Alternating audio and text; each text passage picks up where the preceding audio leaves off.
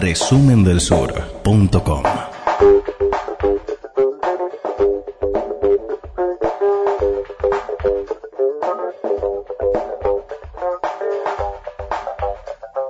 Manifestaciones de estudiantes en eh, Santiago de Chile, represión de los carabineros, cosa que hay que decir cuando no sucede, porque en realidad suele suceder con bastante imagen cotidiana. fuerza, exactamente, un edificio prendido fuego y estado de emergencia eh, declarado por Sebastián Piñera.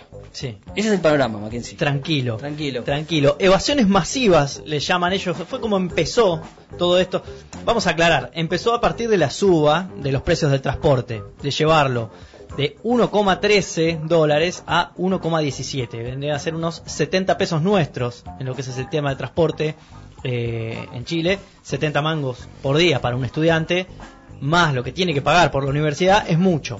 Hace 12 años tenía un valor de 0,59 dólares y ha llegado a 1,17. Obviamente los salarios no subieron acorde a esto, por lo cual empezaron estas evasiones masivas, como lo llaman ellos, en redes sociales empezaron a, a congregar, eh, donde se indicaba día y hora en la- y la estación donde se iba a hacer esto, y allí saltaban los molinetes y se hacían, esta, se ven en las redes sociales, si quieren búsquenlo, eh, distintos jóvenes cantando, saltando.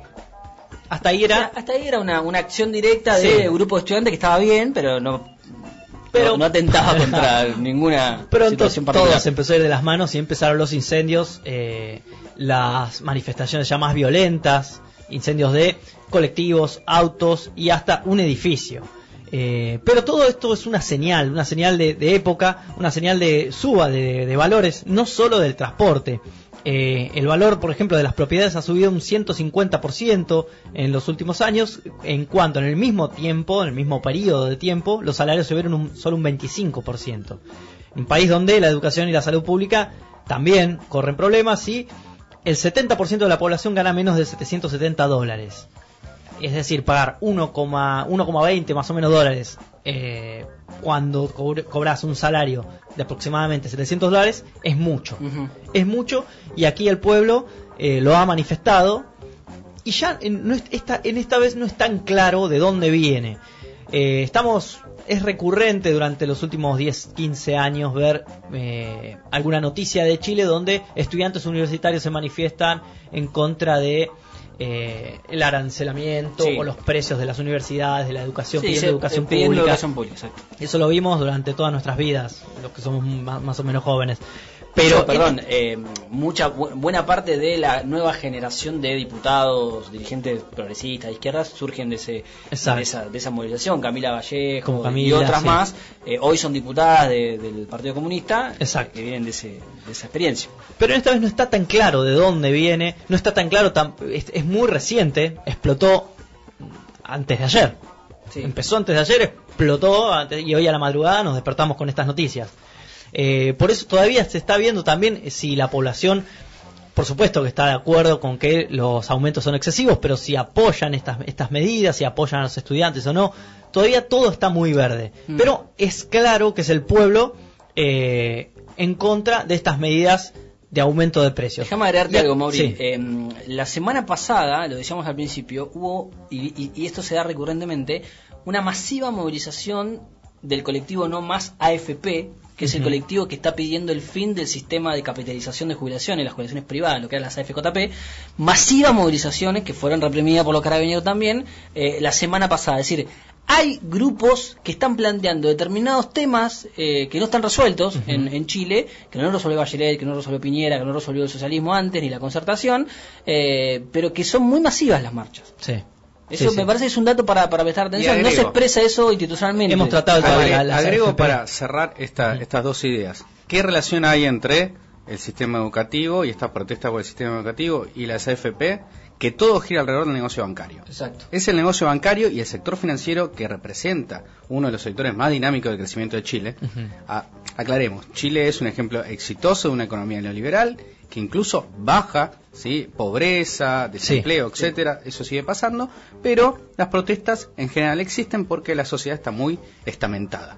Digamos, eh, es muy difícil, hablando de educación, si alguno ha ido a Chile, puede preguntar, es muy difícil estudiar medicina en Chile si no sos hijo de un médico o de alguien ¿sí? que con muchos recursos, porque la carrera sale miles de dólares al año y es muy difícil para un chileno de clase trabajadora, hijo de un trabajador, estudiar medicina, ingeniería, etcétera. O sea, eso genera que si bien baje la pobreza, haya empleo, haya cierto, haya buen nivel de vida, es una sociedad muy estamentada, muy desigual. Ahora, tanto la educación como las AFP lo que hacen es eh, generar ingresos para el sector financiero. Ojo, porque eh, vos que también está metida, las empresas privadas también están metidas en las AFP. Claro, pero a lo que voy es, en el caso de la educación, vos te tenés que endeudar. La mayoría de los chinos que estudian están endeudados con los bancos y pagan créditos a los bancos durante décadas.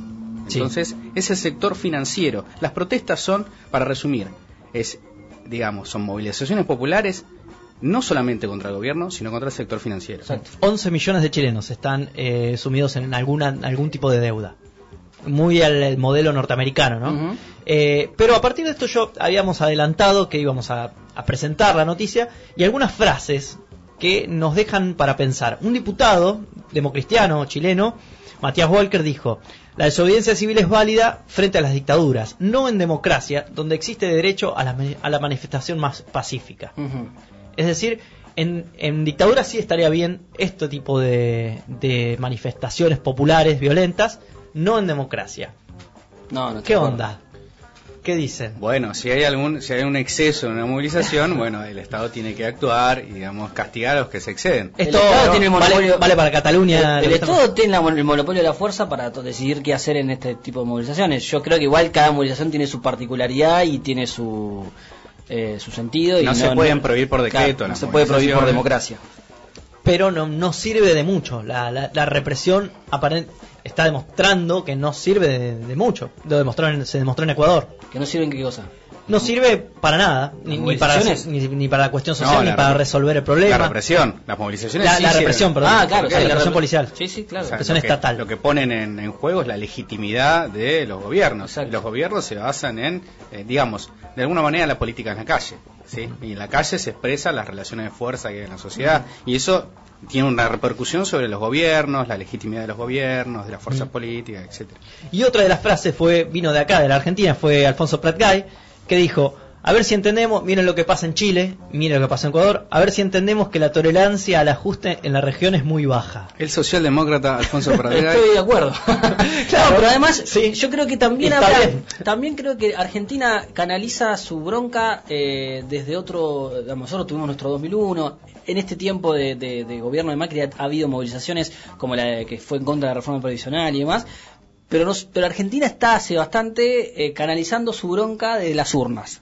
¿no? Me parece que eso es algo para destacar. Mm. Cosa que no termina de pasar por ahí en otros, en otros países. Estas, estas, estos, estos disturbios en Chile hay que diferenciarlos con los de Ecuador. Si bien es una suba en precios vinculados al transporte, uno directamente eh, la nafta, otro del transporte público, la diferenciación es que uno fue movilizado por las clases, eh, las clases bajas o, pueblos eh, indígenas, en Ecuador. Aquí es una movilización clara de la clase media. Sí clase media, clase estudiantil, donde les pega directamente en el bolsillo. Eh, esa es la gran diferencia, eh, con lo cual habría que ver cuál es el resultado, si es el mismo o no. Hay que ver si el gobierno de Sebastián Piñera, como tiró indirectamente Bachelet, Bachelet no, no se quedó callada, habló que debería responder y no con la respuesta clásica de la represión policial, sino directamente escuchando al pueblo y eh, dando por tierra este aumento. Bueno, la, experiencia de Ecuador es que las movilizaciones lograron que se dé marcha atrás con el aumento del, con la quita del subsidio del combustible.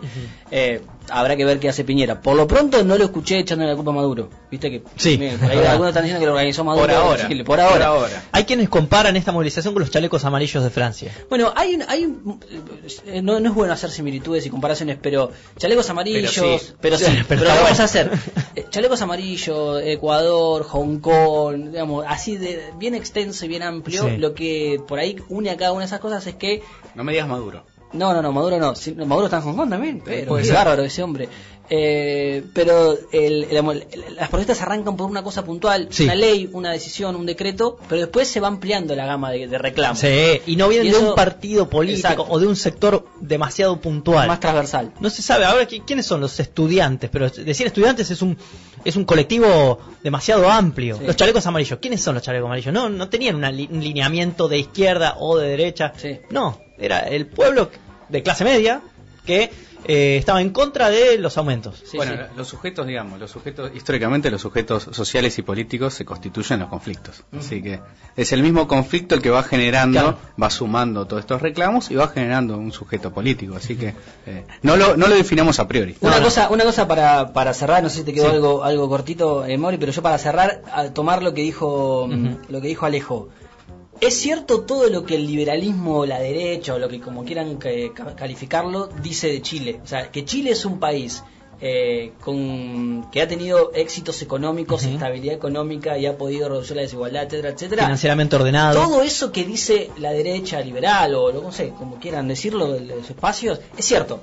Ahora, no quita que también en Chile hay niveles de eh, protesta y de enojo y de reclamo que tienen que ver con el funcionamiento, por ejemplo, de la salud, de las jubilaciones, de la educación, pensado más desde un sentido de servicio público y no de, de negocio para la grande banco. No, no, hay, digamos, hay, hay cosas. luchas, no significa que hay éxitos económicos, hay números para mostrar, pero hay luchas que son Exacto. por la igualdad.